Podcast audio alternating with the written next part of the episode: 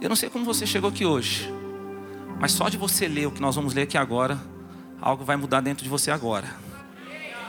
Quem está entendendo? Olha o que, a palavra fala, Isaías 43, 2. Quando passares pelas águas, eu serei contigo. Quando pelos rios, eles não te submergirão. Quando passares pelo fogo, não te queimarás, nem a chama arderá em ti. Tem uns 30 que já está entendendo aqui o que, vai acontecer aqui essa noite. Eu vou falar de novo para dar oportunidade para o resto, amém, irmão? Quando passares pelas águas, eu serei contigo.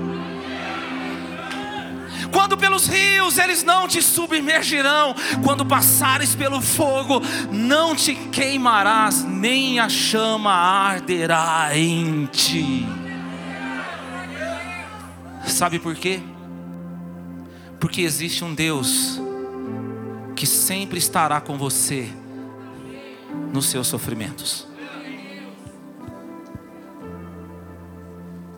Enquanto nós vivermos neste mundo, enquanto nós estivermos nessa terra, saiba de uma coisa: vai ter momento que você irá sofrer. Não tem como fugir do dia mal. Jesus fala lá em João 16, 33: No mundo tereis aflição, mas ele diz: Tem de bom ânimo, eu venci o mundo. Então, enquanto nós estivermos neste mundo, nós vamos passar por sofrimento. Mas ele está deixando claro: olha, quando vocês tiverem que sofrer, fica tranquilo, eu vou estar com vocês eu não vou te abandonar. Você pode falar para os seus irmãos e falar: Deus não te abandonou, não, filho. O problema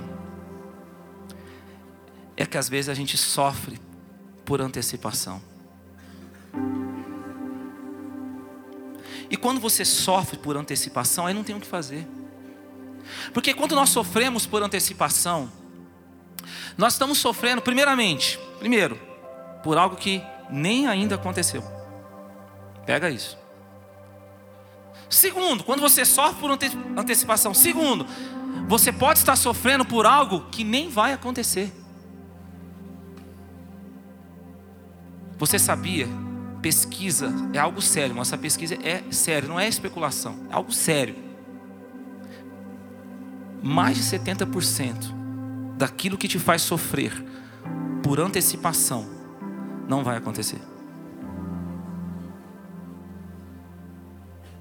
Quando você sofre por antecipação, você está sofrendo por algo que ainda nem aconteceu e você pode estar sofrendo por algo que não vai acontecer. Ou seja, você pode estar correndo o risco de sofrer duas vezes por algo que você nem ainda vai sofrer. Já parou para pensar nisso? E às vezes você fica lá, você perde o sono da noite, o olho começa a pular. Só comigo que acontece isso? Tem, só tem anjo aqui hoje? Deixa eu ver. Perde o sono, o olho pula, o coração dispara. Quem está entendendo aqui essa palavra? Mas eu quero falar uma coisa para você que vai mudar na tua vida aqui hoje. Posso ouvir um glória a Deus? A partir de hoje, você não vai mais sofrer por antecipação. A partir de hoje, você vai crer por antecipação. Porque quando você sofre por antecipação, você pode estar sofrendo duas vezes por algo que não vai acontecer. Mas quando você crer por antecipação, ainda que Deus não faça o milagre, pelo menos você já se alegrou. E se Deus fizer um milagre, você vai ter o privilégio, a oportunidade de celebrar duas vezes um milagre que Deus fez na tua vida. Quem está entendendo essa palavra aqui? Você não vai mais sofrer por antecipação. Fala para o teu irmão, você vai crer por antecipação. Nós somos o povo da fé. Bate a mão na mão dessa pessoa que está do céu e fala assim: ó, a partir de hoje você vai crer por antecipação.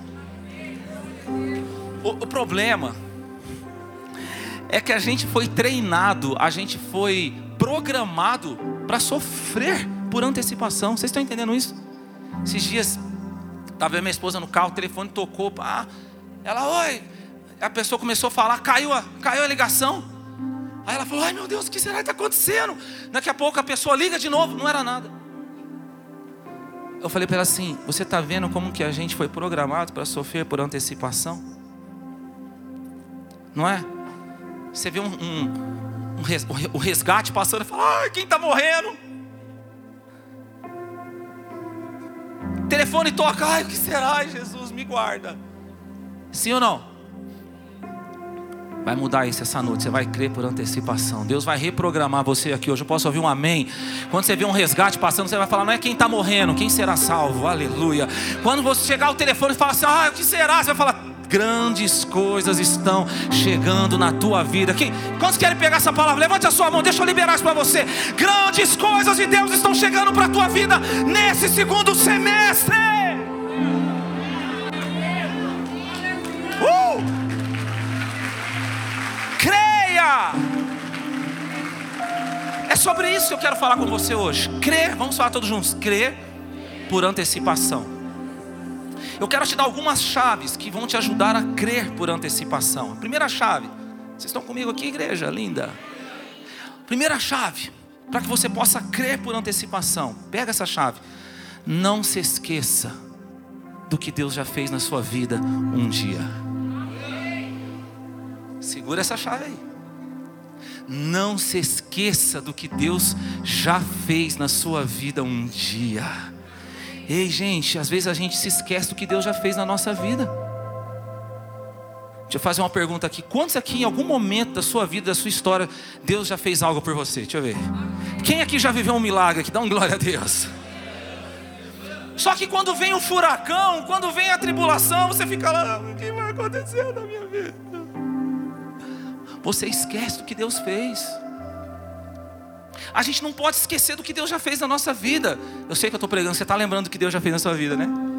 É a palavra de Deus que está tocando você aqui hoje. Você está lembrando? 1990, os milagres. 2000, outros milagres. No meu caso, a partir.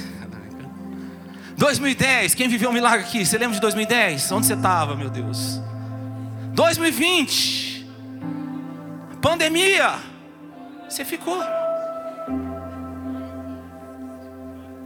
Pandemia, você está aqui.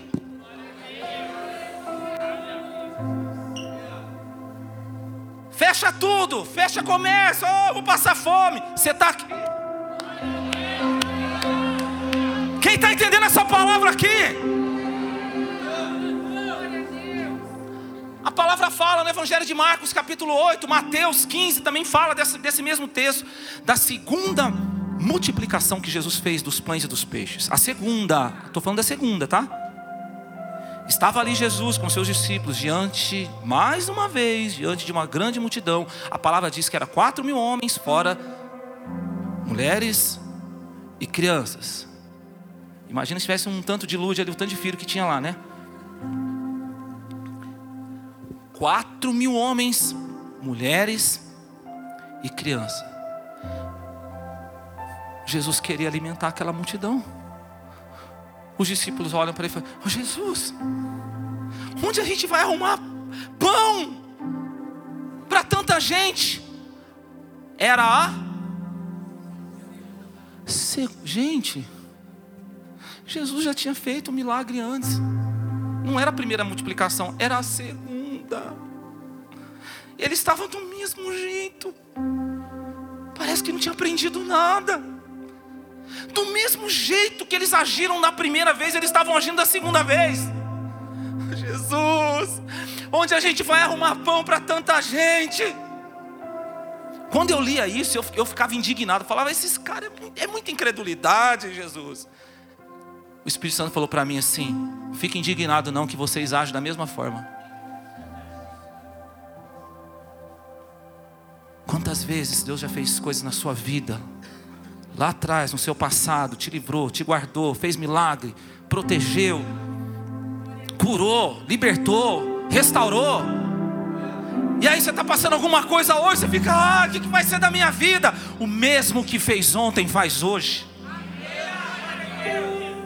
Jesus Cristo é o mesmo ontem, é o mesmo hoje. Às vezes a gente está do mesmo jeito que esses homens. Jesus faz o seguinte: olha só, os discípulos falam para ele assim: despede a multidão. Vai, Jesus, manda esse povo embora. Vai, Jesus, vai dar ruim, Jesus. Jesus fala: manda todo mundo sentar. Presta atenção nisso. Porque para os discípulos, a multidão com fome simbolizava um novo problema chegando. Vai pegando isso. Para Jesus, a multidão com fome simbolizava um novo milagre chegando. Quem está entendendo isso aqui essa noite? Talvez você entrou aqui diante de uma dificuldade, você já estava assim: ah, é um novo problema chegando na minha vida. Deus está falando: não, é um novo milagre que eu vou fazer na sua história. Se prepare para receber novos milagres de Deus na tua vida. Ele está vindo com novos milagres. Você pode dar glória a Deus aqui comigo? Não se esqueça do que Deus já fez na sua vida. A segunda chave que eu quero liberar para o seu coração aqui, quantos vão crer por antecipação daqui para frente? Dá um glória a Deus aí. Esse segundo semestre vai ser diferente. Fala para o teu irmão assim, uma virada de chave aí, irmão. Vamos mudar isso aí. Nada de ficar lá na madrugada assim, ah, Jesus, e agora? Não, eu creio em quem eu sirvo. Eu estou bem certo que Ele é poderoso para guardar o meu depósito até o final. Olha a segunda chave. Não se esqueça que quando Jesus está presente, tudo fica diferente. Nós, gente, eu acredito nisso. Quando Jesus está presente, tudo muda. Quando Jesus está presente no coração de alguém, ele transforma o coração de pedra em coração de carne. Quando Jesus está presente num ambiente, ele muda um ambiente. Por que que nesse ambiente aqui está acontecendo e vai acontecer milagres aqui hoje? Não é simplesmente porque nós estamos aqui reunidos uma multidão. Não, não é isso. Eu sei que você, como eu, já foi em muitos eventos com multidão reunida. Mas a diferença dessa reunião é aquilo que a palavra fala: onde houver dois ou três reunidos no meu nome, ali eu estou no meio deles. A diferença é que Jesus está neste lugar. E onde Jesus está, tudo fica diferente.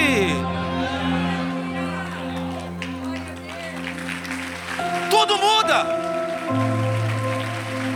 Eu estou sentindo Jesus aqui essa noite. Quantos estão sentindo a presença dele aqui neste lugar?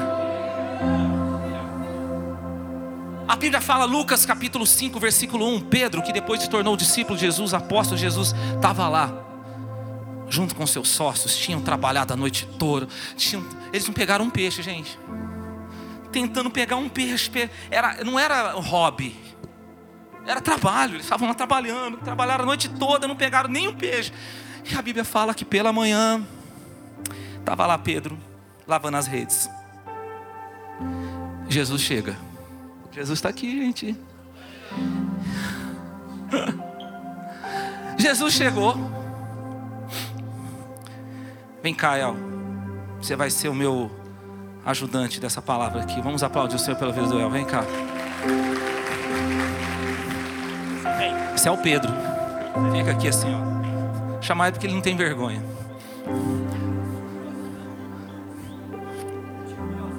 Ó, Jesus chegou, Pedro trabalhou a noite toda e nada. E aí, Pedro? Beleza, Pedro? Peça o teu barco para mim. Eu preciso pregar, Pedro. Quebra essa para mim, Pedro.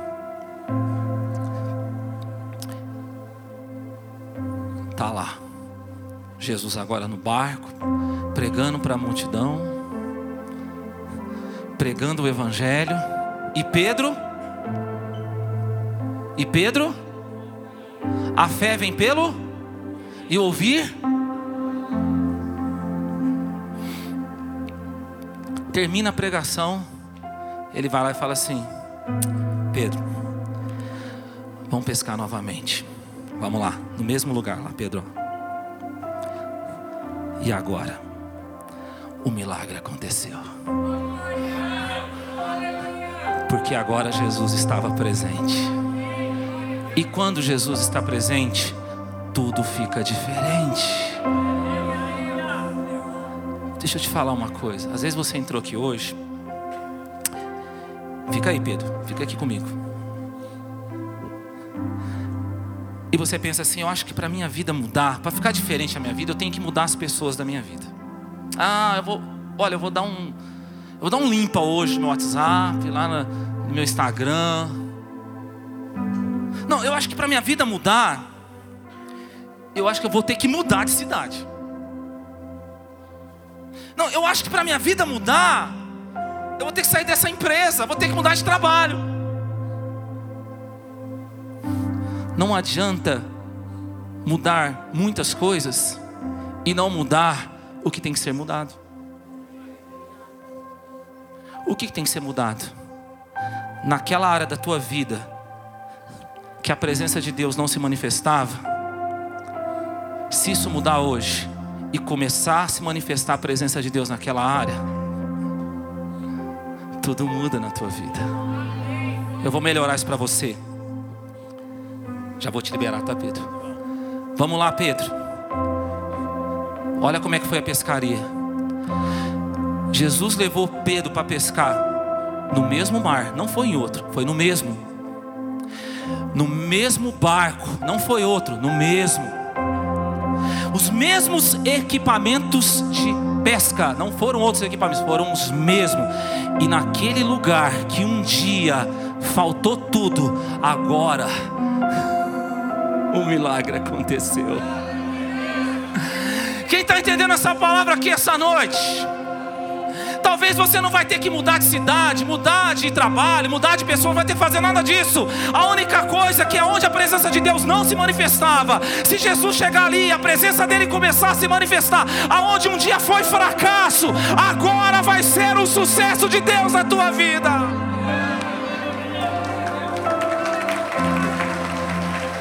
Se é para Jesus, pode ser mais forte.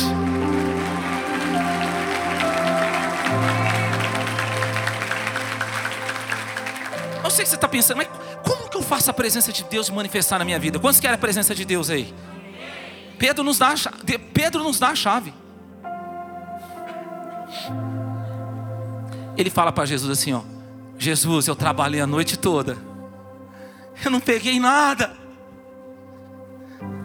Mas sobre a tua palavra eu lançarei a rede. Qual que é a chave que Pedro está nos dando aqui? Qual que é? Pega isso, querido.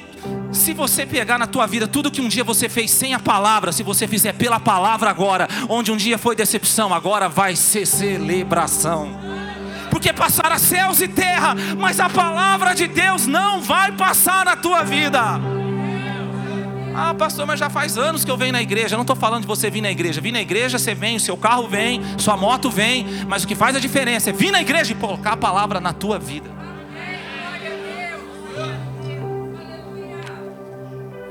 Quantos querem mais uma chave para a gente orar aqui? Vocês estão, vocês estão sentindo Jesus aí? Você vai querer por antecipação, amém? Segundo semestre de 2023, vai ficar marcado na, história da tua vida. Pega essa chave agora. Não se esqueça que tudo, aleluia, que tudo na tua vida sempre será para a glória de Deus. Vou falar de novo. Tudo na tua vida é para a glória de Deus. Você já teve uma experiência estar passando por alguma alguma luta, algum sofrimento? Aí a pessoa chega para você e fala assim: Hum, não é pecado não? Quem já viveu isso aí? Levanta só o dedinho do pé. Não é pecado? Porque tem gente que é assim, né? Vê pecado na vida de todo mundo, só não vê na, na vida da pessoa. Né? Ou então, você está passando por um momento bom na tua vida, a pessoa fala: Nossa, o que de tão extraordinário você fez para estar vivendo isso? O fato é que as pessoas querem dar um diagnóstico para os resultados da nossa vida. Sim ou não, gente? Mas eu vou explicar isso para você. João capítulo 11. Jesus fica sabendo que o seu amigo Lázaro estava doente. Quando ele fica sabendo que o seu amigo Lázaro estava doente, ele fala o seguinte: essa enfermidade é para a glória de Deus. Só que ele não deixou, gente, ele não, ele não tirou o sofrimento de Lázaro. Ele não foi lá curar Lázaro, ele deixou Lázaro morrer. Ele não tirou o sofrimento de Lázaro, ele deixou Lázaro morrer. Só que em nenhum momento ele falou assim: ó, Jairo vai sofrer porque ele pecou. Ele falou: essa enfermidade é para a glória de Deus. Calma que nós vamos chegar lá. Jesus então vai até Lázaro, estava morto faziam quatro dias. Ele chega lá e fala assim: ó, se creres, verás a glória de Deus. E para a glória de Deus, Jesus ressuscitou Lázaro. Ó, eu te pergunto, qual foi a boa obra que Lázaro cometeu para merecer a ressurreição? Porque eu vou falar uma coisa para você: se você vê algum morto fazendo alguma coisa, corre com assombração. Lázaro estava O que que Lázaro fez? Nossa, Lázaro foi lá entregar cesta básica para os pobres. Ele mereceu ser ressuscitado. Lázaro estava morto. Mas Jesus ressuscitou ele para a glória de Deus. Deixa eu te falar uma coisa, olha aqui para mim. Você está sofrendo? Está passando por algum tipo de sofrimento hoje? E muitas vezes você está assim: o que foi que eu fiz para merecer isso? O que de tão errado eu fiz para merecer esse sofrimento? Talvez não é nada, simplesmente o seu sofrimento é para a glória de Deus. Está vivendo algo extraordinário e está se achando. Talvez você é a pessoa que menos merece milagre aqui hoje. Mas Deus está fazendo para a glória de Deus. Olha, para os fala assim, ó, desincha.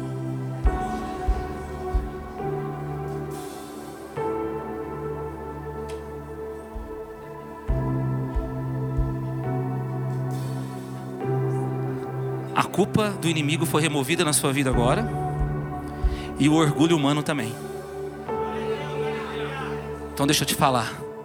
Se você está sofrendo, se você está vivendo milagres, fica feliz. É porque Deus, através da sua vida, Ele escolheu você para exaltar e glorificar o nome dEle, porque dEle, as coisas. A minha vida, a sua vida é para a glória de Deus.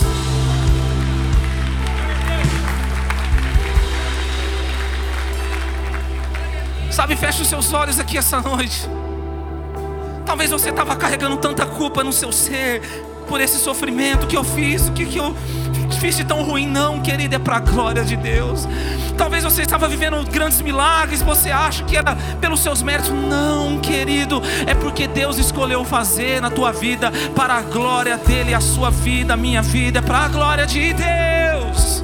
Para a glória de Deus, para a glória de Deus creia, creia, creia. Sabe por quê?